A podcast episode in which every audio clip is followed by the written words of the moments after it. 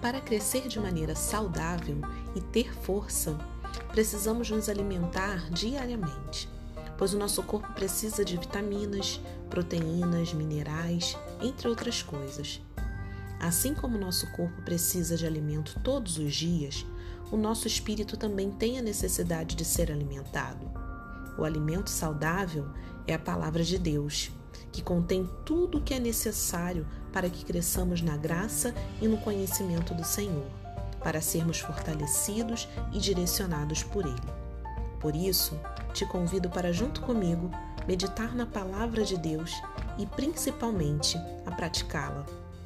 Vamos à palavra meditada.